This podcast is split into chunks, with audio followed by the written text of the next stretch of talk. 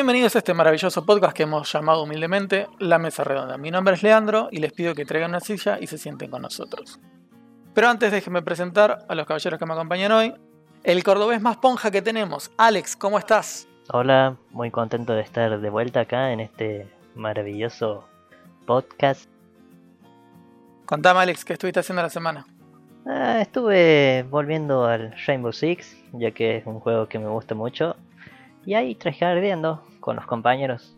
Obvio, así me gusta. Bueno, hoy, hoy no nos acompaña el superhéroe de cartón, hoy viene el doctor cartón. ¿Cómo estás? ¿Qué tal mis pacientes?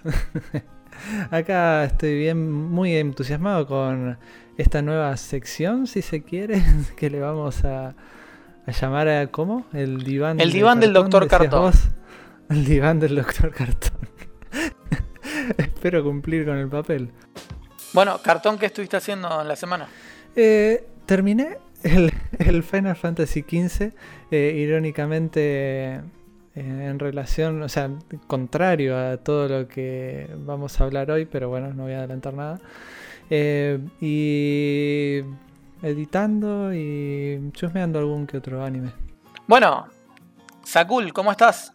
Lean, todo bien, muy contento de todo el feedback que estamos recibiendo últimamente con los últimos programas. Y nada, espero que hoy todos la pasemos bien dentro de esta hermosa mesa. ¿Qué anduviste haciendo en la semana? Eh, renegando un poco, porque viste cómo es esto. Mientras hay personas que arman un cohete y mandan gente al espacio, otros estamos renegando con unos códex de video para que, salga el programa en YouTube. Pero fuera de eso, 10 puntos. Mucho jueguito, mucha serie. Bueno, Ahora, por último, a presentar a nuestro querido embajador del bardo, el hombre que pasó el Dark Souls 1 con mouse y teclado. Marcos, querido, ¿cómo estás? Por supuesto que bien, esta semana no me enteré de ninguna mierda que hizo Netflix. A ver, déjame pensar. Eh... Ah, no. Esta semana pasaron el video ese de cómo venía la serie de Cowboy Vivo. Eh, entonces, un poco mal. Eh relativamente bien, pero un poco mal porque vi algo y no, no me convenció. Pero bueno, esa es mi realidad hoy en día. Eh, contame, Marcos, ¿qué anduviste haciendo en la semana? Eh, la verdad no mucho, estuve laburando y jugando con vos y con Alex a Rainbow Six. y eso es todo lo que hice la semana, lamentablemente. No tuve mucha oportunidad de hacer otras cosas. Eh, y deprimirme un poco porque sigue avanzando Cowboy Bebop hecho por Netflix. Bueno, eh, ahora hacemos una pequeña pausa y volvemos con una de las mejores secciones del universo.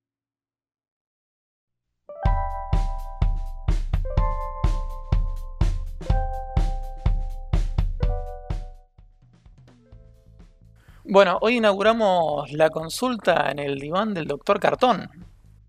Exacto. Mm, un diván en el que vamos a eh, divagar, en el que vamos a tratar de reflexionar un poco. a divangar. A divangar, exactamente. Bueno, eh, a mí me gustaría comenzar eh, contando una anécdota, entre comillas, no muy anecdótica tampoco, pero bueno. hace un unos meses atrás eh, dije, bueno, voy a sentarme a la computadora a ver qué puedo jugar, me siento y mientras abro Steam, que es donde tengo la mayoría de mis juegos, digo, che, no, no tengo nada para jugar, che, tendría que comprar algún juego algo por el estilo. Entonces empecé a mirar la biblioteca para ver si capaz que me olvidé alguno que haya comprado, que suele pasar. Y empiezo a mirar y veo que mi lista ya tiene tres cifras. O sea, es un número de tres cifras. Digo, pucha, tengo muchos juegos. Bienvenido a mi mundo. Y entonces, sí, tal cual. Y entonces empiezo a mirar más a ver cuántos juegos eh, no los empecé. Y eran muchos. Y cuántos juegos dejé. Quizás no tantos, pero sí, tenía muchos juegos que dejé. Y entonces digo, ¿cuántos juegos comenzamos y no los terminamos? ¿Por qué? ¿A ustedes les pasa eso? ¿O soy el único eh, extraño bicho raro que no termina los juegos? Eh, por ejemplo. Yo, yo, no quiero ser choto, pero solo en Steam tengo 302 mm. juegos. solo en Steam. Y después me faltan los juegos de Play y los de. El resto de dispositivos. De los cuales obviamente no pasé ninguno. Entre los juegos de Play, Lean, eh, cabe mencionar que hay un juego que te regalé nuevo y nunca lo arrancaste, quiero creer, ¿no? Cabe mencionar que uh. también tengo el de Last of Us sellado. Igual hago mea culpa, yo también soy del estilo de Lean. He, he, como llegado a comprar juegos físicos que, que nada, que los jugué dos minutos y bueno, y los abandoné vilmente. Sí, sí, sí, eso es verdad. Ahora yo les pregunto a ustedes, ¿por qué? ¿Por qué los dejaron? En lo particular, siempre me pasa algo raro con los juegos. No es porque alguno sea malo o simplemente pierdo el interés de jugar a la mitad de la partida. Me suele pasar. Y lo vuelvo a retomar una vez eh, pasan, no sé, semanas o meses. Pero ya el juego lo vuelvo a retomar desde cero para terminarlo debidamente. ¿Y lo terminas al final? Sí, lo termino. Bien, me gusta. Obviamente es cuando realmente tengo ganas. Mm. Porque en lo que lo estoy jugando pierdo interés, pierdo ganas. Y si lo vuelvo a retomar donde, desde donde lo dejé, eh, no me voy a acordar casi nada de cómo son las mecánicas ni nada. Claro, quizás pues lo agarraste por, por emoción, como dijiste, uy, mira qué piola que está esta mecánica o este juego, esta historia, lo empezaste y después, bueno, eh, me voy a volver a jugar al Rainbow. Exactamente. Prácticamente siempre me pasa eso. En mi caso, yo, a ver, tengo un montón de juegos eh, y hay algunos que directamente ni siquiera los juego. Yo creo que, por un lado está la, la emoción esa de, ah, quiero jugar tal juego, como me pasó en su momento con el de Last of Us, el último de los traseros, eh, donde me dije, ah, quiero jugarlo a ver qué onda. Porque todo el mundo dice que es la maravilla del juego. La verdad, no tengo ganas de sentarme a jugar un juego hoy en día. En lo personal, creo que es por eso que muchos se dedican a jugar juegos competitivos tipo Counter-Strike o, bueno, Rainbow Six que jugamos nosotros o, ese tipo de cosas. Porque los juegos eh, de aventura, etcétera, etcétera, aburren en un determinado momento. O sea, no, no, no encuentro un desafío piola o, una historia lo suficientemente piola como para, para sentarme a jugar. Claro. Sí, el problema está ahí más en el, en el juego, en el diseño del mismo y en, y en esas cosas que, que es propio del desarrollador, que no te está manteniendo el interés en el juego, quizás.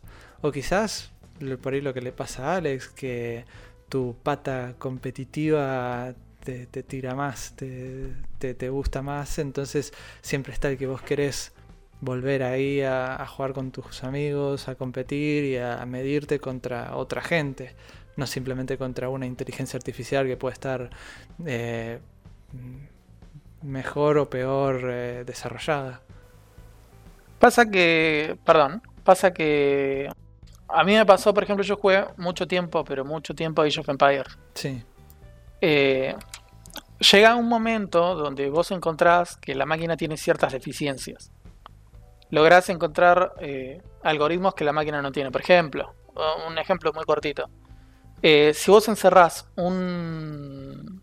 En, Age of Empires, si encerrás un bosque entre murallas y le pones una torre, destruyen la muralla y rompen la torre. Si vos no le pones ninguna torre ni nada de. ninguna unidad dentro de la, de la muralla, jamás destruyen la muralla. Si vos encerrás todos los bosques del mapa entre murallas y no pones nada dentro, la computadora eh, pierde porque no tiene más madera. Entonces, es ponerse a jugar a eso que se me ocurrió por, por jugarlo o eh, enfrentarte a un chabón que no tenés ni la más puta idea de qué va a hacer. Y me resulta más entretenido el que no tengo ni puta idea qué va a hacer. Por más que siempre sabes qué va a hacer. Claro, claro. Y bueno, sí, siempre eso fue el tema del atractivo de los juegos online, de que siempre está el, desafío, y por lo general siempre son más difíciles, ¿no? Porque estás eh, luchando contra otra gente que está tratando de superarse igual que vos. En mi caso particular, abandoné más juegos de lo que me gustaría admitir, la verdad. Eh, algunos fueron por falta de interés, otros porque simplemente aburrieron. Pero creo que el caso más, eh, más común, mi común denominador para abandonar juegos, es cuando el juego me abruma. No por una cuestión de dificultad ni nada por el estilo, porque como les comenté la semana pasada, los XCOM son juegos que pueden ser súper jodidos, pero yo te los juego una y otra vez hasta que no termino la historia, no los paro. Me pasa más con juegos cuando son demasiados grandes y, o demasiados complejos y no tengo el tiempo para ese momento.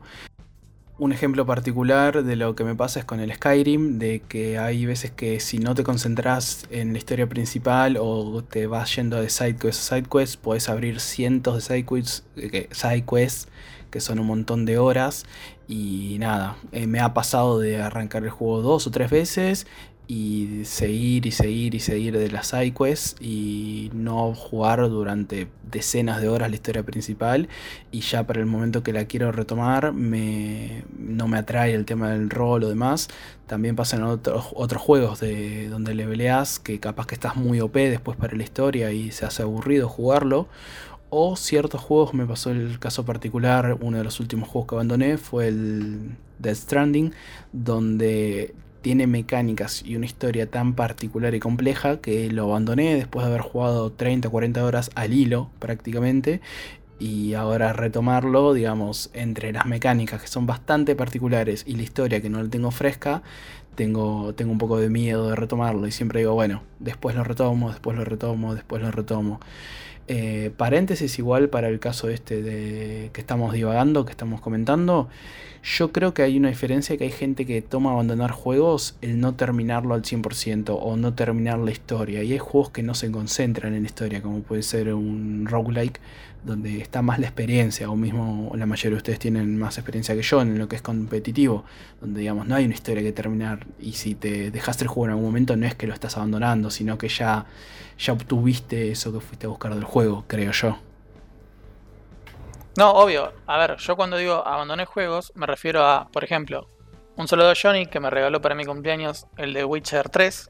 Y literal, no creo, creo que hace una semana o dos, perdón, hace uno o dos meses, maté al grifo, que es el primer monstruo. Y el juego me lo regalaron en 2016. O sea, a esas cosas creo que, que la mayoría nos referimos con abandonar juegos, a los juegos que tienen historia. Juego competitivo lo abandonás porque lo abandonás. No, no, no. Deshaciaste. Claro. Bueno, eh, claro, lo que estamos considerando acá juegos, eh, mejor dicho, lo que no estamos considerando son juegos roguelike, online o infinitos, por ejemplo, como el Minecraft. El Minecraft, a ver, si bien tiene un ending, muchos no lo van a jugar por el ending. Van para construir cositas y explorar. Y o romper cositas. ¿Eh? O romper cositas. O romper cositas, sí, exactamente. O trolear en el online.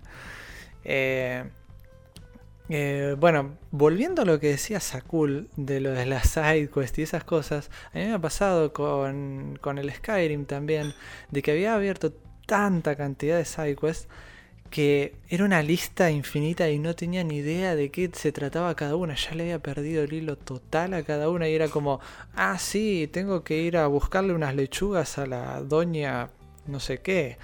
¿Y quién es esta? Entonces, como que era demasiado. Pero eso, bueno, ya... Eso no sé si se puede solucionar de alguna manera. La única solución sería obviarlas, pasarlas de largo y continuar con la historia principal y tratar de, ir todo por ahí derecho.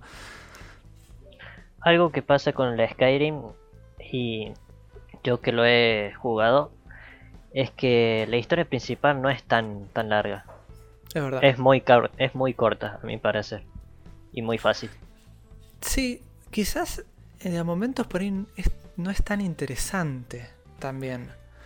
Pues yo me acuerdo que en una me había metido en, un conflicto entre dos eh, reinos, o em, dos partes de Skyrim, que estaban los nórdicos, los nórdicos no, ahora no me acuerdo.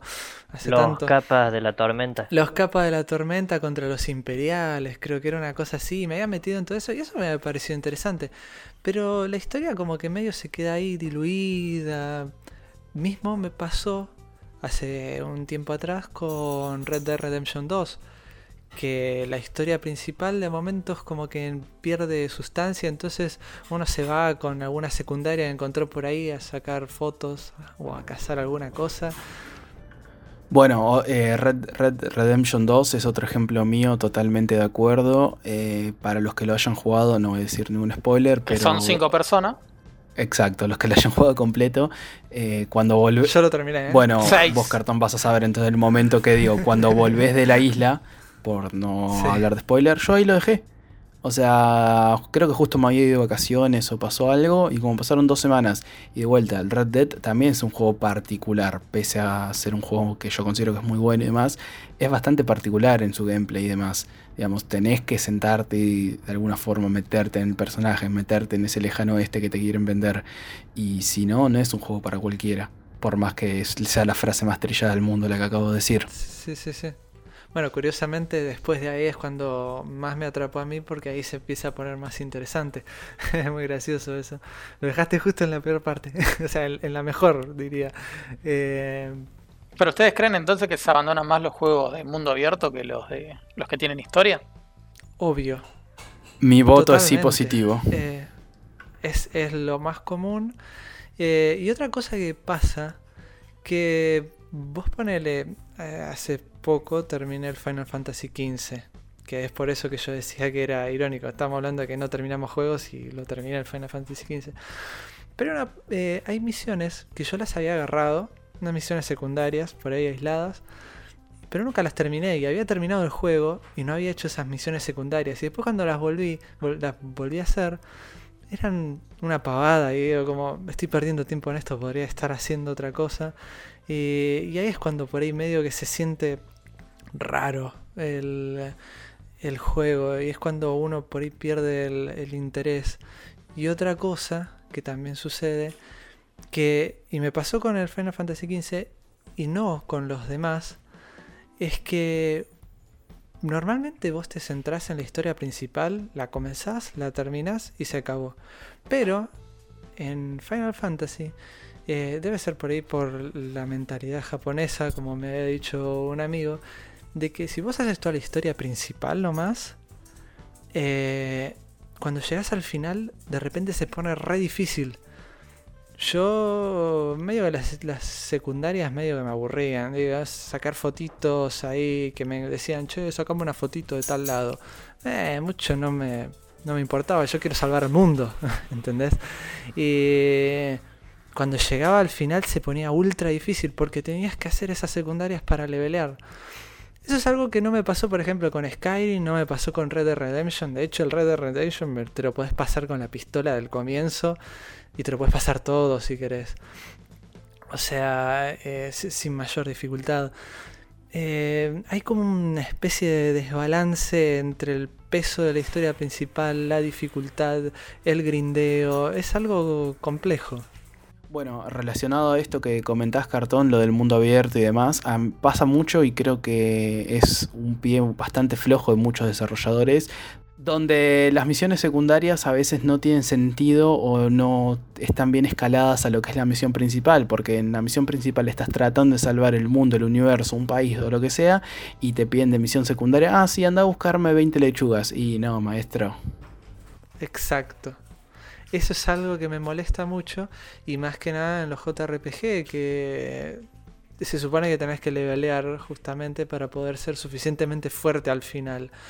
Pero se pone denso el querer hacer eh, la misión principal por la urgencia misma y que te pidan sacar fotitos, juntar lechugas, andar a ir a buscar porotos, qué sé yo, es algo medio raro pero bueno, supongo que están acostumbradas esta gente, los, japoneses, a, jugar así. a mí me van a odiar un poco porque eh, yo no soy el que no termina juegos. yo en general termino todo, incluso los juegos de mierda, bien de mierda, que empiezo y que digo esto es una poronga, pero lo tengo que terminar por una maña personal. Eh, no sé si alguno de ustedes habrá jugado al Risen, me imagino que no. Si son gente inteligente no lo jugaron. Yo lo jugué porque soy un pelotudo. Y básicamente lo que me pasa a mí es, como también jugué los Gothic, los Gothic fueron, fueron unos juegos de RPG medios viejos que fueron más o menos uno de los, unas de las puertas de entrada al mundo del RPG de mi parte. Eh, los juegos no están muy buenos, hay gente que los, valora mucho, para mí no son tan buenos. Eh, pero yo me, engancho mucho con el tema, por ejemplo, de los RPG que nos mencionaban, con el tema del, farming y el grindeo y toda esa porquería. Es medio aburrido eso, pero yo me termino enganchando porque me agarra la misión de subir de nivel. Eh, creo que eso, de, creo de hecho también que por eso terminé un poco el Dark Souls. Em, en el caso del Gothic y los Risen, que son de la misma empresa, eh, no está, a mí no me gustaron tanto, salvo el 3, el Gothic 3, que es un juego, es un RPG que si bien el combate no está muy bueno, tiene unas cosas que están interesantes que tienen que ver con, algunos aspectos de la música y de, y de cómo se ven algunos, algunos em, eh, niveles, eh, no niveles, perdón, algunas partes del mundo y todo eso están, está lindo cómo está eh, mezclada la música, por ejemplo cuando ingresas al desierto o en un determinado lugar que se llama Faring, pero bueno, no importa, es, es muy específico del juego, pero está muy bueno y, eso me hizo seguirlo tal vez en este caso y, y yo tiendo en general a terminar los juegos. Uno de los juegos que yo ahora recuerdo que no terminé es el Cuphead. Eh, no sé si alguno lo jugó. No lo terminé. No, no, pero bueno. Ese también me lo Tengo otra, otra, otra razón por la que no lo terminé, que eso no importa. Somos tres ya. Yo no lo, yo lo, terminé porque me dio paja después de un tiempo. Lo, lo estaba siguiendo bien, o sea, es difícil el juego, pero bueno, se puede terminar. Una vez que te acostumbras a cómo funciona la mecánica del jefe, pues los jefes son los complicados. Y algunas cosas de los niveles, pero te, te, vas acostumbrado. Tampoco es una locura, no es que es imposible. No es un juego de Family o de NES o lo que, lo que sea que eran imposibles a veces. No es el Battletoads, que incluso hay gente que lo termina. Pero el Skyrim también, bueno, el Skyrim tiene otro tema también, acotando, perdonen que hable tanto, pero el Skyrim tiene otro tema que es que el Skyrim no sé si tiene un final. O sea, la historia principal sí tiene un final, pero no es algo que vos podés completar las, las misiones secundarias. Como pasa también con el Dragon's Dogma. El Dragon's Dogma, ¿alguien lo jugó? Me lo compré, no lo jugué. Está bueno el Dragon's Dogma. Yo lo recomiendo. Lo jugué, me encantó y nunca lo terminé. Yo lo recomiendo porque a mí me gustó mucho. Es un juego que a, mí particularmente me gustó mucho. Eh, tiene sus cosas, eh, como todo juego, pero me, gustó mucho. La banda sonora está muy buena. Eh, el Skyrim, lo, lo, que tiene, volviendo al Skyrim, lo que tiene es que no termina y siempre tenés una sidequest nueva o lo que sea. Eh, el Dragon's Dogma también te vuelven a aparecer las sidequests y todo eso. A mí sí me pasó también, como a, algunos les habrá pasado. Yo el Witcher me lo compré y el Metal Gear Solid me los compré a los meses que salieron. Creo que el Witcher era en 2014 y el, y el Metal Gear Solid 5 en 2015, puede ser, si mal no recuerdo. Y yo los jugué hasta el año pasado más o menos, que es cuando los terminé. Eh, porque no quería, no quería terminarlos, porque me daba cosa, eh, me, gustaron tanto que no quería que termine el juego, entonces como que los dejé ahí colgados, pero nada más que por eso. Si no, soy muy fanático con el tema de terminar los juegos.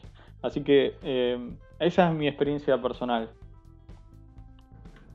Retomando un poco esto que comentaste al final del tema de terminar o no los juegos y extiendo la pregunta no solamente a la mesa, sino a toda la gente que nos comente en YouTube, Spotify, en nuestro propio Discord y demás. Terminar un juego, cuando vos dejas muchas misiones secundarias que te gustan, como por ejemplo el The Witcher 3 no lo jugué, pero tengo entendido que las misiones secundarias son hasta mejores que la historia principal en ciertos momentos. Son muy Por eso, entonces hay momentos que uno dice, bueno, voy a terminar la historia para, digamos, completar esto y después me dedico a hacer misiones secundarias. Pero la historia termina de alguna forma rara o te vuelve atrás en el tiempo por alguna razón sin sentido. Eh, y uno, digamos, lo saca del personaje, lo saca de la realidad eh, y no sigue el juego. ¿Cuenta como abandonar aunque haya terminado la historia principal?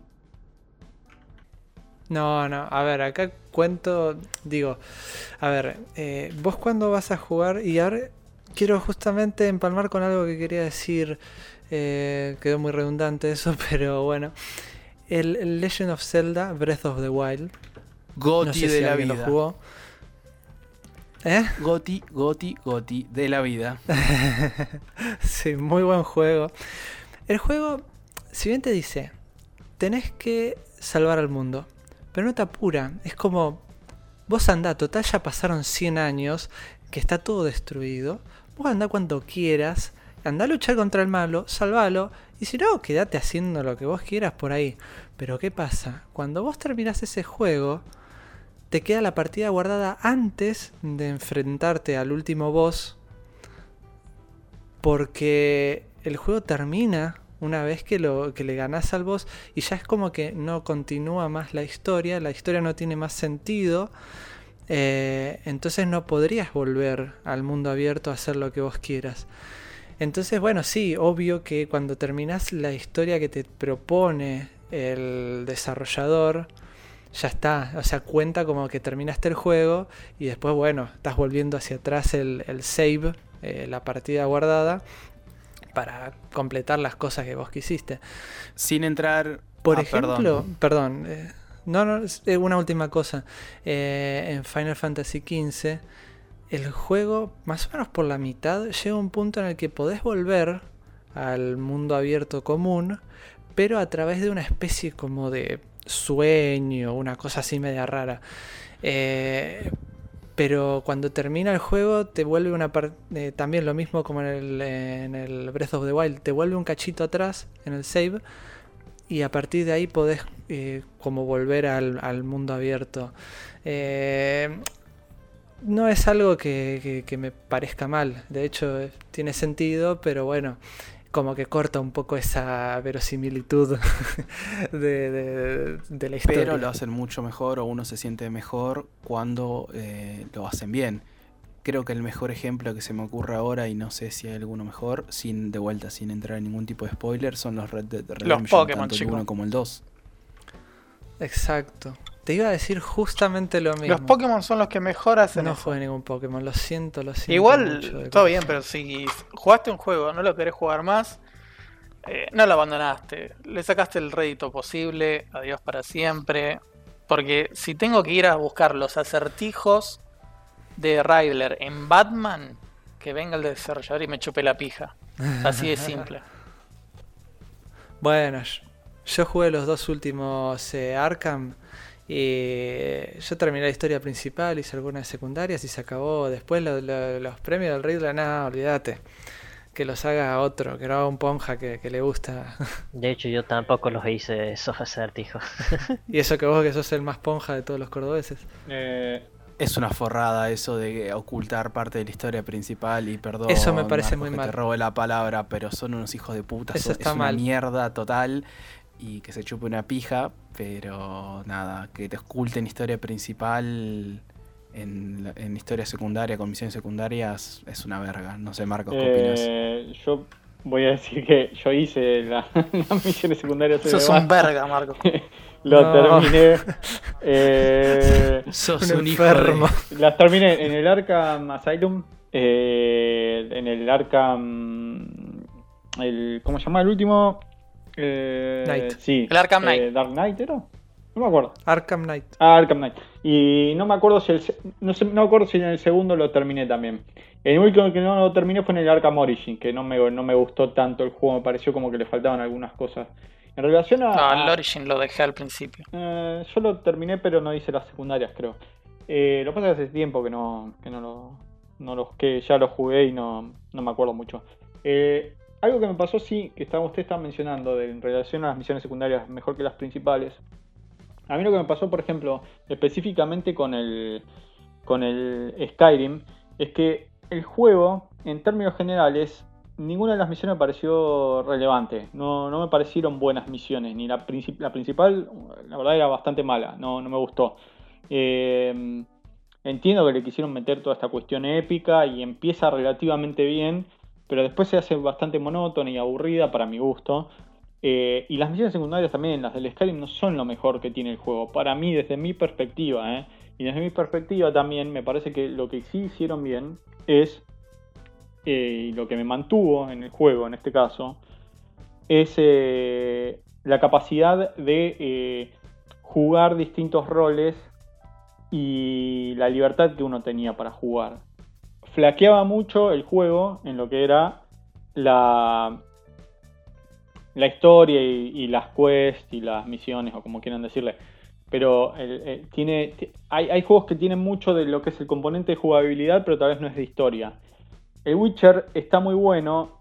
La historia principal está bien, no, no, está mal, eh, está, está buena. Eh, las historias secundarias también están buenas y la jugabilidad está buena y la ambientación del juego está buena.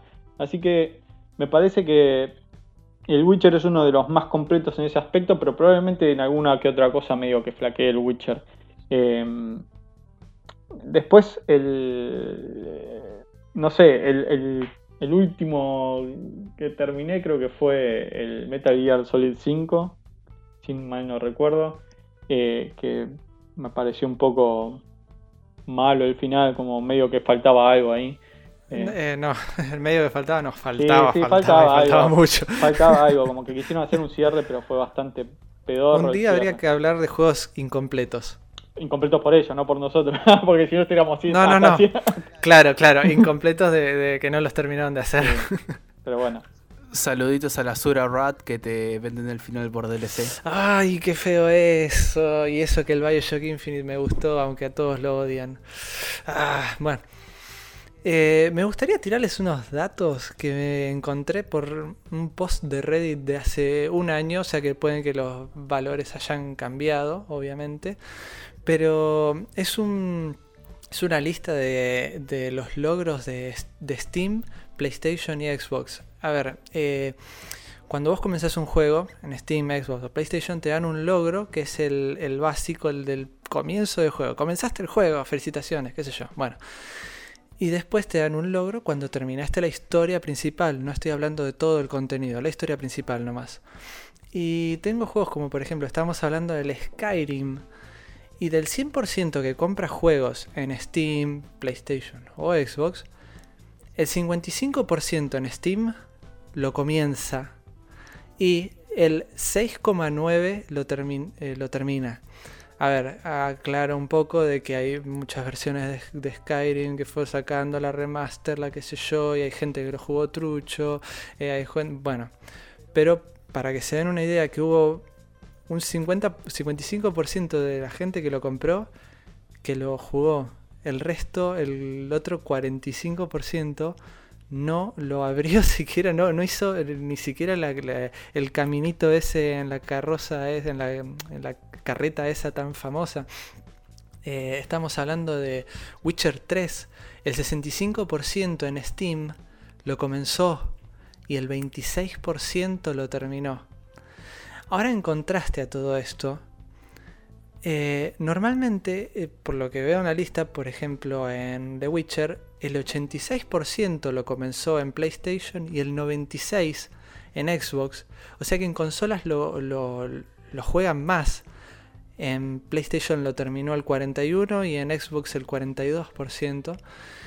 Eh, se ve como que en consola compran los juegos, los juegan al menos, por ahí no los terminan tanto, pero los terminan más que en PC. Yo estimo que debe ser un tema de precios, por ejemplo, de que los juegos en Steam son muy baratos y en consola por lo general son más caros, el tema del físico también influye en, el valor. Eh, entonces por eso es como que uno se siente más culpable de dejar el juego a la mitad, entonces dice, no, pará, me gasté 50 dólares en este juego, tengo que terminarlo, o al menos sacarle más sacarle provecho, ¿viste? Eh, Final Fantasy XV, miren, miren en este, por ejemplo, 87% en Steam, o sea, lo jugaron bastante, pero lo terminaron el 23%. Eh, son, son números que, que dicen que nos, eh, afirman todo lo que estamos hablando de que montones de juegos que no se terminan. Compramos, los archivamos y no los terminamos. ¿Ustedes qué dicen? ¿Qué opinan al respecto?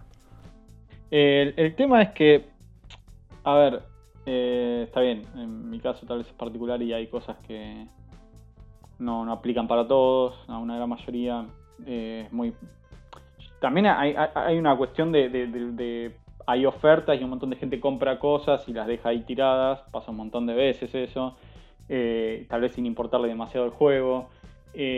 también pasa que por el simple hecho de ampliar la biblioteca, puede llegar a ser. Sinceramente, las razones por las cuales no estoy seguro. Hace no mucho había. No sé si. ¿Quién, quién lo había comentado? ¿Dónde había leído algo de, de gente que estaba prefiriendo más los multiplayer que los single player, porque están haciendo muy grandes los single players y entonces está haciéndose muy pesado y a mí medio que me hinchó un poco las pelotas porque la verdad que a mí los juegos grandes, RPG grandes me gustan entiendo si a la mayoría no le gustan y, el mercado va a apuntar para ese lado, no va a apuntar para, para, para el lado de, los pocos que tal vez los quieren terminar y porque también es un trabajo de la gran puta y lleva mucho tiempo hacer un juego y, mucha guita. Espero que no, no, se, no se sesgue demasiado para ese lado y se olviden de los single player largos y complejos. Eh, pero no sé, sinceramente yo creo que hay como una... Eh, se da hoy en día que mucha gente tal vez compra por, por oferta o simplemente para ampliar la biblioteca o no sé si hay alguna otra razón que se les ocurra a ustedes eh, un poco más rebuscada o no, o, no sé, no sé. Eh, a mí se me ocurre eso tal vez que podría llegar a pasar. Otra posible razón que se me ocurre, que yo lo he llegado a ser alguna vez, pero no creo que sea la mayoría, hay gente que, como bien dijo Cartón, juega el juego pirateado, demás, más que nada esto pasa en PC, Quizás por eso también la diferencia entre consola y PC, los porcentajes que comentó. Pero bueno, muchas veces uno lo juega pirateado para el tema de que no tiene plata en ese momento, porque no sabe si su PC lo corre y demás. Y quizás lo juega pirateado, lo termina y después cuando está en oferta, ¡pum!, lo compra. Pero no lo va a jugar de vuelta a un RPG de 100 horas. No digo que esto sea en la mayoría de casos, pero es otra posible razón. Bueno, eh, ahora yo anoté más o menos eh, los puntos principales y me gustaría tirar una pequeña conclusión eh, de, los problemas y algunas posibles soluciones a todo esto. Por un lado tenemos que dijimos la monotonía, que terminan aburriéndonos y bueno, eso ya es tema de los desarrolladores, eso mucho no podemos hacer más que jugarlo, lo que se lo que podamos disfrutarlo y bueno, después se deja. Eh, ahora una cosa que vos habías dicho, Sakul, eh, creo que había sido Sakul, que jugamos a un juego y después lo dejamos. Y después cuando volvemos, o creo que lo había dicho Alex, ya le perdimos eh, la maña, le perdimos el, el, control, ya no sabemos cómo, cómo se jugaba bien, le perdimos la práctica. Eso es algo que el Final Fantasy XV lo implementó muy bien y me gustó mucho. Podés hacer el tutorial durante la misión principal. Eh, em, vendría a ser, eh, está incluida en la trama, en la parte del tutorial. Pero vos podés en el menú principal ir directamente a lo que le dicen la Academia de EOS, que es como un tutorial aparte. Entonces, ponele, vos lo jugaste hasta la mitad del juego. y de repente, no sé, por alguna razón no lo pudiste jugar más, te puedes hacer el tutorial aparte, sin tener que volver a comenzar el juego, y volvés a, donde lo dejaste y lo continúas tranquilo. Incluso si te olvidaste de la historia, tenés como un log, un historial, donde te cuenta todo lo que sucedió. Y ya está. Entonces eso sería una muy buena manera. A mí me pasó con Sekiro, por ejemplo, lo empecé y después tuve que cambiar de disco rígido y perdí la... Em, perdón, guardé el save, pero ya ahora volver a jugarlo le perdí toda la práctica y entonces para volver a hacer el tutorial tendría que comenzarlo desde el principio.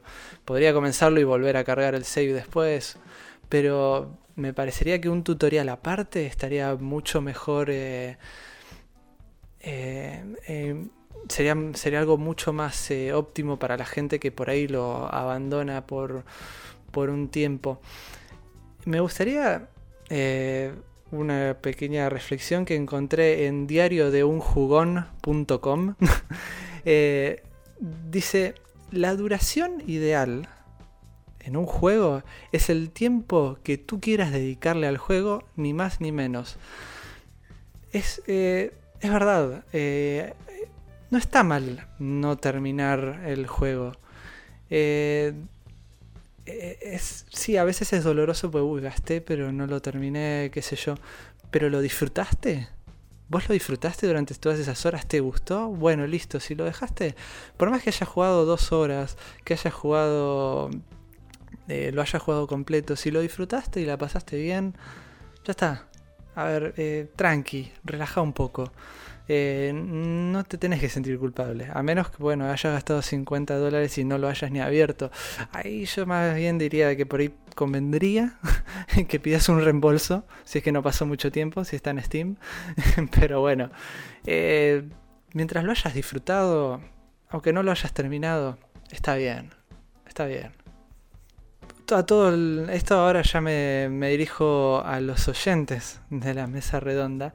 ¿Qué opinan ustedes? Eh, ¿Está bien terminar terminar todos los eh, pero mejor dicho, está mal no terminar todos los juegos? ¿Qué son? ¿Les parece que son muy largos? ¿Es, ¿Es, necesario que sean tan largos? ¿No lo es necesario? ¿Ustedes los terminan? ¿Los dejan a la mitad? ¿Compran juegos que no juegan?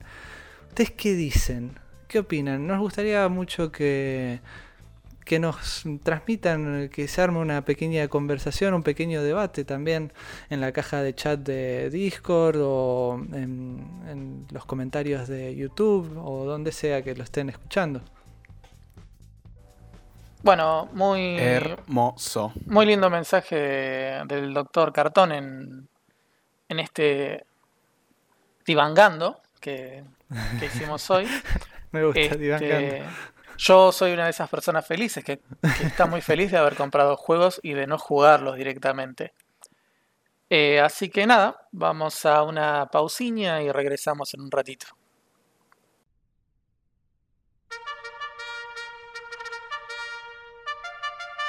Queremos mandarles un gran saludo a Toti, Evar, Miki, El Negro Sundere, Juanma, Santiago Kai, Fink, Apo, Velocity 9, Juan Pifric, Ignacio G, Macu, Diego de Carlo, Rorro, Osimandias, Pork y Santi Rot. Muchísimas gracias a todos por el feedback que nos estuvieron dando.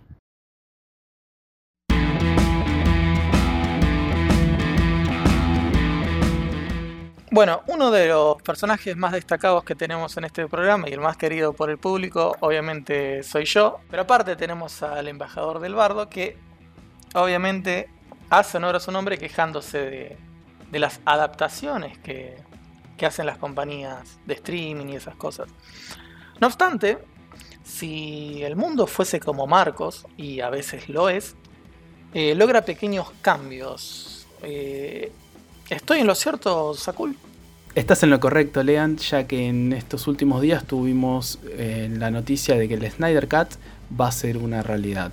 ¿Qué pasa? HBO Max, el servicio de streaming de ATT que incluye cosas de Warner, HBO y demás compañías, salió oficialmente el día 27 de mayo en Estados Unidos, aunque, y aunque todavía no tenemos una fecha por nuestros pagos, sí retumbó el mundo con la noticia de que el Snyder Cut va a finalmente salir eh, va, el Snyder Cut finalmente va a ser una realidad que estuvieron pidiendo millones de fans alrededor del mundo. Pero, ¿qué es el Snyder Cut? Quizás algunos están preguntando. Bueno, si entran a Google y ponen Liga de la Justicia o Justice League, van a encontrar que tiene dos directores, Zack Snyder y Josh Whedon. ¿Qué pasa? La película que vio la luz a finales de 2017 tuvo un pequeño problema, por así decirlo, durante su producción, y es que a principios de 2017 el director original y el que llevaba el universo de este DC, que medio quedó en la nada ahora, pero bueno, Zack Snyder tuvo una tragedia familiar que lo obligó a alejarse de la producción de la película de Justice League, que ya estaba bastante grabada y avanzada. Entonces Warner, eh, por platita, queremos creer, llamó a Josh Whedon, que entre otras cosas grabó o fue el director de Avengers, una de las películas más taquilleras de superhéroes. ¿Y qué pasa? Cuando la luz, es la luz, cuando la película finalmente salió al cine a finales de 2017, en Rotten Tomatoes consiguió un 40%. La gran mayoría de fans estuvieron enojados, ya que dicen que esa versión que salió a la luz no es la versión original, ya que ese, ese no es mi Batman, como mucha gente sale a decir, esa no es mi película como algunos fans salieron a decir, y eh, culpaban de esto o de la gran mayoría de cambios a Josh Whedon. Entre otros cambios que hizo tenemos al Superman con bigote. Los que no estén viendo la versión en YouTube, por favor pasen así les dejo una primera plana de esta hermosa imagen. Uy, qué horror. Entonces, ¿qué es el Snyder Cut para los que no conocen? Bueno, por todo esto que sucedió de los problemas de Zack Snyder saliendo de la producción de la película y Josh Whedon retomando y cambiando en teoría gran parte de la misma. Los fans salieron a clamar, salieron a quejarse en redes eh, luego de que la película vio la luz oficialmente y se inició la iniciativa Release the Snyder Cut. Avenger. Ojalá fuera la, iniciativa Avenger, pero no. Eh, propusieron un hashtag que se volvió viral rápidamente alrededor de todo el mundo y que fue conocido durante mucho tiempo Release the Snyder Cut o Snyder Cut a secas. Eh, claramente tuvieron también un change.org y eh, donde juntaron más de 180.000 firmas, pero esto no quedó algo solamente como cosa de fans, ya que en el año 2019 Ben Affleck y Gal Gadot o sea, Batman y la Mujer Maravilla, para los que no lo conocen, eh, se unieron a la iniciativa de Snyder Cut publicando en sus propias redes sociales este hashtag. Además del Snyder Cut hay otros ejemplos en cine, series y videojuegos, pero antes de pasar a lo mismo quiero ceder la posta, quiero ceder la palabra a esta hermosa mesa y que me comenten qué opinan de esto que sucedió con el Snyder Cut. Eh, bueno, a ver, en mi opinión personal, todo el mundo sabe que a mí me encanta DC y toda la bola y soy uno de los detractores principales del doctor Zack Snyder. Eh, una de las noticias que más me puso feliz en esta última semana no fue eso, sino que se lanza la segunda temporada de Doom Patrol. Así que imagínense lo, mucho que quiero a Zack Snyder. Eh, no es un director que me guste, no creo que haga mal contenido, eh, no, no, no, no, es, no es de mi agrado todo su tono oscuro, entre comillas. Eh, a ver, me parece perfecto que la gente que quiera ver el Snyder Cut lo pueda hacer. Para mí, sinceramente, no representa nada porque recordemos que Save Marta y todo eso sigue siendo invención de Snyder, digamos. Eh, hay una, una línea, una bajada de línea de Zack Snyder y todas sus producciones de ponerle el tono de grises en lo más alto que se pueda. Sacarle todos los colores porque eso significa que la película sea oscura. No en el tono, no en la historia, sino dejarlo en escala de grises. Eh, qué sé yo. La lista de Schindler para Zack Snyder es una película oscura, pero porque está filmada en blanco y negro. No sé si me explico. A ver, insisto, se lanzó la versión extendida de Batman vs. Superman y la película sigue siendo mala. O sea, yo la vi y me sigue pareciendo mala porque sigue teniendo los mismos desenlaces y los mismos problemas de representación de personajes. No, no sé hasta qué punto el, Snyder Cut es la gran cosa. Yo la voy a ver porque soy un pelotudo. Pero no, sinceramente no espero absolutamente nada porque ese no es mi Batman. Ese es Ben Affleck haciendo de Ben Affleck con el traje de Batman. Em, con el tema de que van a sacar otra vez la ley de la justicia, y el tema es, ¿realmente vale la pena el hype que está teniendo esto de, la Snyder Cut? De que puede ser que em, sea mejor que la película cuando salió. O sea, ¿vale la pena que los fans estén emocionados? ¿Sabes cuál es el tema? Que para mi gusto, ¿no? Los. Lo que son los fans dijeron, eh, queremos el Snyder Cut. HBO dijo, ah, mira, tengo un servicio nuevo de streaming, vale 15 dólares. ¿Quieren el Snyder Cut? Le doy el Snyder Cut. Vengan y, compren, eh, paguen la, suscripción.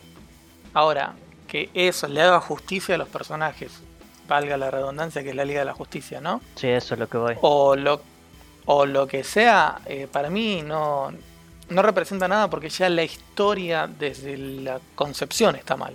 Para mi gusto.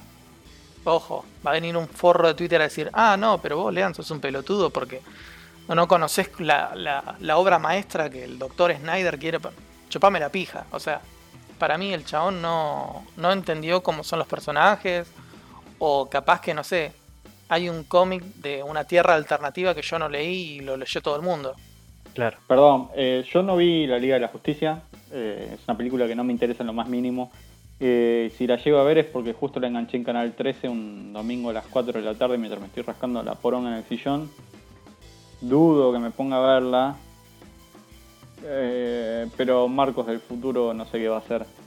De cualquier manera, yo creo que cuando ya hay una película que está arruinada, no importa. puede que me equivoque, y como los gustos son muy subjetivos, también va a haber gente que va a decir, sí, no, la verdad que se arregló un montón con esto. Yo no soy de los que creen que por más que se hagan ajustes, se vayan a arreglar ya algo que está cagado. Porque está cagada la película en sí misma, no es algo que, eh, no sé, eh, un detalle específico de la película. Me parece que creo yo, y esto es sin haberla, habiendo visto lo justo y necesario, ¿eh? ni siquiera habiendo visto más que eso. Yo creo que la química ya entre los personajes no andaba muy bien, no me parece que sea muy... No, como que hay algo ya de, los personajes mismos que no funcionaba. Eh, no me gusta mucho que también hubo cosas que vi que no me gustaron, que no sé si fueron por la forma de editar los videos o lo que sea, pero que tiraron diálogos al estilo Marvel o chistes tipo Marvel que me parecieron medio pedorros para lo que es eh, DC. Que lo quieran hacer porque a Marvel le da plata, bueno, está bien. Igual yo tampoco estoy muy alineado con Marvel. No, me chupa un huevo Marvel también. Pero. Pero. Sí, sí. Un grupo de gente, por algún extraño motivo, agarró y dijo: Ah, no. Eh, para hacer una película oscura hay que poner eh, blanco y negro y no tirar ningún tipo de chistes. Y otro grupo de gente se juntó y dijo, ah no, hay que hacer chistes a lo Marvel porque DC no tiene chistes. Se combinaron los dos e hicieron un desastre. Perdón por, citar al, dios, ¿no? Pero Nolan en sus películas incorporó chistes. Hay un montón de chistes en la, en la franquicia de, de Batman de Nolan. Y nadie se quejó de esos chistes y nadie dijo, ah, no, esto es una comedia, nadie dijo nada. O sea, ya la película no sabe ni a qué quiere apuntar la de Zack Snyder. O no hace ningún chiste o hace chistes del orto. ¿Entendés? Claro. Yo lo que lo que veo igual también hay una diferencia en el tipo de humor que hace en específicamente específicamente Nolan, que es más lo pronuncié feo, pero bueno, no importa, Nolan, pero hace más al estilo de película de acción tradicional de lo que se llama los en inglés le dicen one-liner, los de una línea, como bueno, eh, ah, mm, te pegó una patada en las bolas y me refiero ahí abajo, algo así, por ejemplo, ese tipo de cosas que se hacen específicamente tal vez porque dentro del contexto queda bien y no te cambian el, el tono de la película eh, y, como que quedan se ajusta a la película. A veces son muy pedorros, ¿no? Como que son eh, como muy como le dirían? Trillado, no me gusta esa palabra, pero bueno, como dirían así, muy cursi, películas de Stallone y, de Schwarzenegger donde se hacen muy muy pedor, ¿no? el tipo ese chiste hay mucha gente que le va a gustar, hay gente que a mí particularmente a veces me parece medio, medio choto. pero bueno, que dentro de cierta lógica de la película no te cambian el tono de la película y podés meter un chiste, dos chistes. Eh, eh, quiero mencionar acá Star, lo que pasó con Star Wars también, que es una pedorrada eso que hicieron eh, en relación a los chistes. volviendo a lo anterior, creo que dentro de ese contexto no, no me parece mal ese tipo de chistes. Mm, no soy muy partidario de eso, pero me, es indistinto, no me arruina la, experiencia de la película cuando quieren imitar otra cosa, e incluso Marvel, que está a mi gusto abusando a veces de, ciertas, cierto formato, eh, sí me, me, hincha un poco las pelotas. De cualquier manera, em, me parece a mí que yo me adelanto y creo que para lo que para los que allá a los que no le gustó mucho cómo venía Justice League, no creo que le vaya a convencer mucho y cambiar la, perspectiva. Bueno, pero para no estancarnos con un solo producto y pegarle y que después los fans nos vengan a, a liquidar, aunque Lean los atiende uno por uno. ¿No, Lean? Obvio, siempre. Recién Marcos comentabas de que cuando un producto ya está cagado o cuando sale así después es muy difícil cambiarlo pese, pese a lo que pese, pero no, yo no quiero contradecir a nuestro embajador del bardo, pero traigo dos ejemplos de películas que cambiaron eh, para bien gracias a los fans. El ejemplo más conocido y más actual es el de Sonic, donde liberaron el tráiler que se veía un diseño horrible. El de la rata. Eh, o sea, Exactamente, objetivamente no había nadie que le pudiera gustar ese diseño. Hay gente que dice, no, pero todo el marketing es bueno, entonces liberaron eso para que la gente hable mal y después liberamos el, lindo, el diseño final. Un año después. Exacto, yo dudo de esto. Yo, yo también, querido cartón, dudo de esas teorías conspiranoicas. Pero nada, la gente sale a decir cosas que no son. Otro ejemplo eh, positivo, si se quiere decir de alguna forma, de los fans hacia las películas es el de Deadpool, donde Ryan Reynolds salió a decir que la película de Deadpool sucedió gracias a los fans. Eh, para los que no sepan, eh, se liberó o se tició o se liqueó, según fuentes oficiales fue un leak, un pequeño corto donde se veía una escena que sucede en la primera película de Deadpool y eso tuvo una repercusión tan grande que eso le sirvió como speech o como formato de venta para que finalmente la película de Deadpool viera la luz. Eh, creo que esos son dos casos distintos. Uno era una película terminada y lo único que había que cambiar era eh, un personaje eh, con computadoras. Y el otro, el otro caso era una película que todavía no estaba hecha, sino era un corto, como una especie de, de modelo de lo que podría llegar a ser una película. Eh, en el caso este, la película ya está armada. Y a menos que cambien demasiado, que ya se vuelva otra cosa, dudo que eh, vaya a ser lo suficientemente bueno, porque me parece que hay cosas de fondo y estructurales que, y esto lo digo sin ver la película, pero con lo poco que vi creo que me alcanzó, estructurales que fallan ahí eh, y que tienen que ver con cómo, cómo el dinamismo tal vez de los personajes y... Sí, incluso la representación de los personajes. Exacto, exacto, es que y, y cómo hablan entre ellos, que no parecen tal vez que estuvieran hablando ellos Batman y y Wonder Woman, o sea, aparecen otros personajes. No sé si se entiende a lo que voy. Sí, es porque. Sí, es eh, Ben Affleck hablando con la Mujer Maravilla. Claro. No, sigo insistiendo, para mí ese chavo no es Batman. Ese no es mi Batman, hashtag. Eh, y si no, a bueno, mí me gusta, A mí me gusta cómo le queda a Ben Affleck, eh, pero no concuerdo que en la, la actitud quizás no es muy batmanesca, que digamos. No, no, no es para nada, no es para nada Batman. Y si alguien opina lo contrario, le invito amablemente a que nos responda en Twitter, hashtag ese es mi Batman, eh, y me arrobe, por supuesto. O bueno, arrobe. Arroba cualquier cosa. Arrobe a, arrobe a la mesa. Em, Igual para no quedarnos estancados en solamente en películas, yo les traigo otros tres ejemplos de series y videojuegos donde el fandom consiguió un cambio en el producto. Por ejemplo, en la conocidísima y aclamada serie Breaking Bad, uno de los personajes más carismáticos y famosos es Jesse Pickman, Science Beach.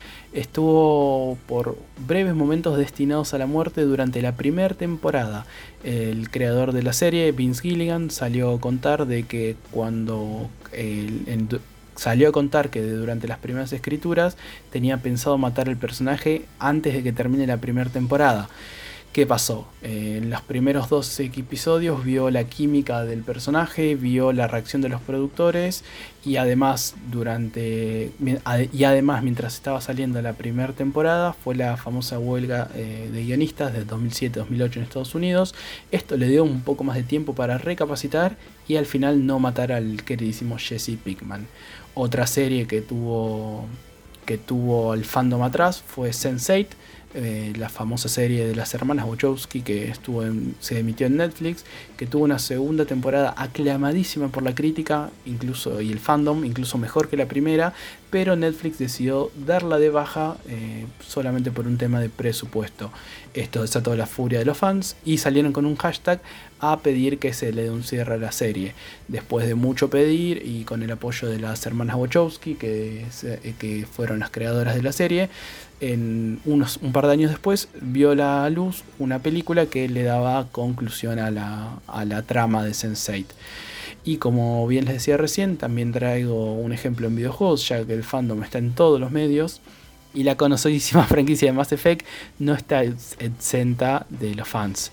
Eh, como bien muchos pueden saber, el Mass Effect 3 fue, fue criticadísimo por los fans, ya que el final no, no fue del gusto de la gran mayoría.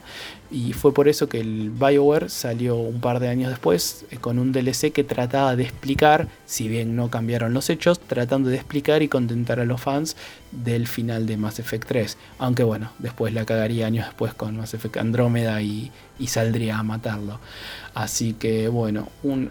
Aún así, no, es el, no es el único. Porque tenemos a justamente de lo que estábamos hablando antes del Final Fantasy XV. Uno cuando termina la historia dice, che, pero para, ¿qué pasó acá y acá y acá y acá y acá y así? Evangelio. Entonces hubo... ya después te vamos a pegar, Lean.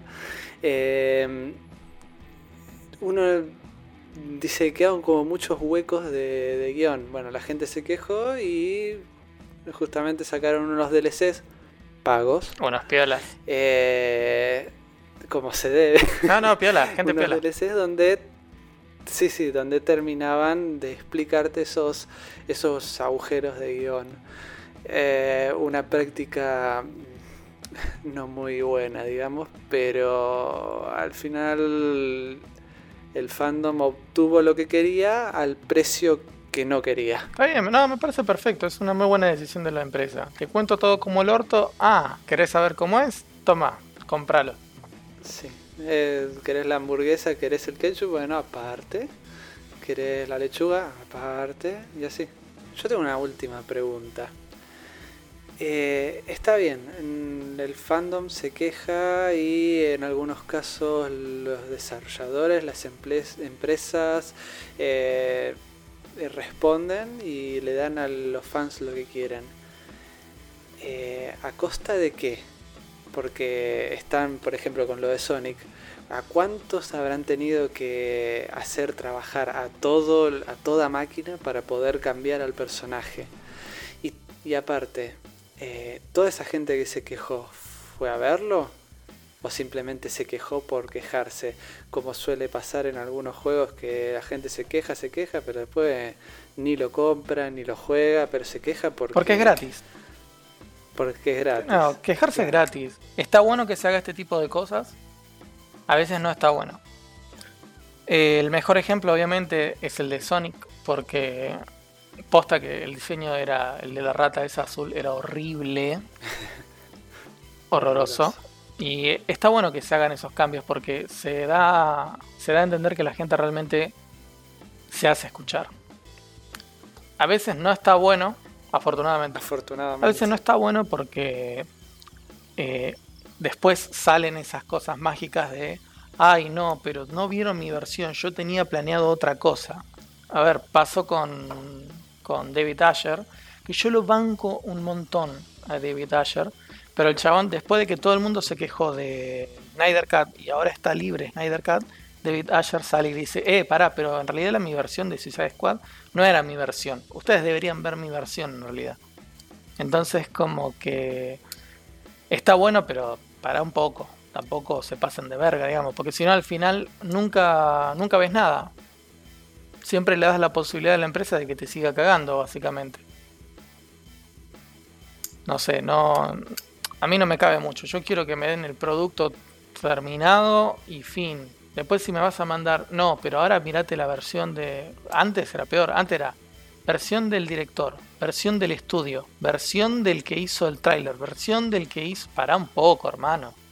¿Cuántas películas tengo que ver para ver la película? Bueno, con Dragon Ball Z, eh, Dragon Ball Z Kai pasó algo parecido porque el doblaje latino de Dragon Ball Z Kai em, no eran los los mismos que hicieron Dragon Ball Z. Por lo tanto, Mario Castañeda, que hacía la voz de Goku, y René García, la voz de Vegeta, em, no aparecieron hasta la saga de. al final de la saga de Cell o al principio de la saga de Majin Buu. Así que yo creo que los fans se hicieron hacer un tipo de huelga o algo así para que las voces originales que escucharon en su infancia eh, estuvieran dentro del proyecto. Banco eternamente la comunidad de Dragon Ball. Es algo tan fantástico. Sí, y incluso en Dragon Ball Super el doblaje también pidieron a los que hicieron las voces originales. Un saludo a la gente de la comunidad de Senseiya que no puede lograr ese tipo de cosas. Gracias por tanto, gente. Bueno, y un poco como conclusión eh, de todo lo que estábamos recién charlando, la verdad coincido con lo que dicen ustedes y el tema del fandom puede ser un arma de doble filo. A ver, estamos grandes, todos sabemos que las empresas lo que quieren en el fondo es juntar dinerito, juntar platita. Disney. sí, Disney es un muy buen ejemplo de esto. Eh, y sabemos que todos los productos que sean, por más amor al arte, por más producto del director, por más lo que uno quiera hacer, la gran mayoría de estos productos mainstream están pensados para hacer plata, están pensados con un target específico, están pensados para apuntar a un fan. Eso lo sabemos, pero más allá de eso, el tema de que el fandom tenga, tenga poder es un arma de doble filo peligrosísima. Eh, como bien recién decía Alex, está el caso de Dragon Ball. Dragon Ball Z para muchos, a ver, hay muchos fans que yo conozco que lo mejor de Dragon Ball es Dragon Ball el principio, Dragon Ball Z hasta Namek y según cuenta la leyenda, eh, Akira Toriyama quería cortar después de la pelea con Freezer. Fue tal la fama, fue tanto, digamos, el fandom que tuvo, porque a ver, si tiene fama es porque tiene un fandom atrás, fue tal que eh, los productores decidieron por una cuestión de plata obligar a Toriyama a que siga la historia. Bueno, para muchos siguió bien, para otros no tanto. Pero bueno, así como ese hay cientos de casos y la verdad ese es un peligro. Y ahora encima esto de que pueda salir un producto y después salga otro producto atrás, como va a ser ahora el Snyder Cut, que viene a, a restringir y no solamente a, decir al a hacerle caso al fan, sino que también viene a menospreciar el trabajo del anterior director, Josh Whedon. A ver, él fue, fue contratado por una empresa, fue, hizo lo que le pidieron y ya, y ahora sale Zack Snyder a decir, ah, no, ah, tu versión fue una mierda, si bien no lo va a decir, lo está dando a entender de que el fandom tenía razón, la versión de él fue mala y la de él va a ser buena. Ya mismo Zack Snyder salió a decir, aparte de mostrar imágenes de Darse y otras cosas, salió a decir que lo que salió en el corte de la película no era ni un 25% de lo que él quería contar. Entonces, está bueno que las, las empresas escuchen a los fans. A veces tiene conclusiones buenas eso, como fue el caso de Sonic, y otras veces es un arma de doble filo que la verdad puede ser muy peligrosa. Bueno, fantástico debate hemos tenido hoy. Creo que con eso concluimos el programa de hoy. Nos vemos de nuevo en 15 días, ¿les parece?